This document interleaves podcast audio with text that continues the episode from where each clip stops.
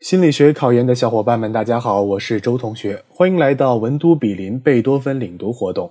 今天我领读的内容是心理统计学的第九章方差分析，第十章卡方检验，第十一章非参数检验。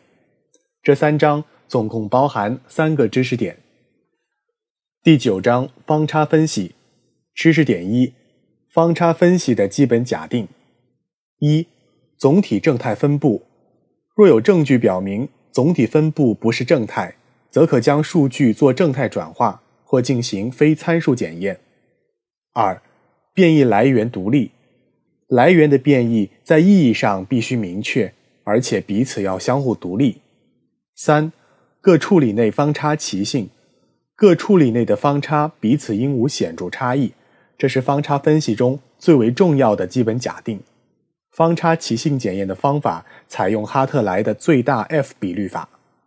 赵氏口诀：正态独立，方差齐性。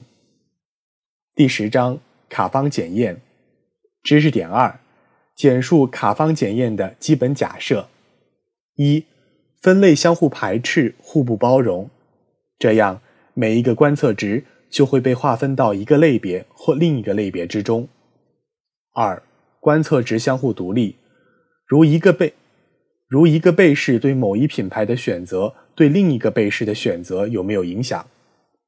三，每一个单元格中期望次数大小至少在五个以上。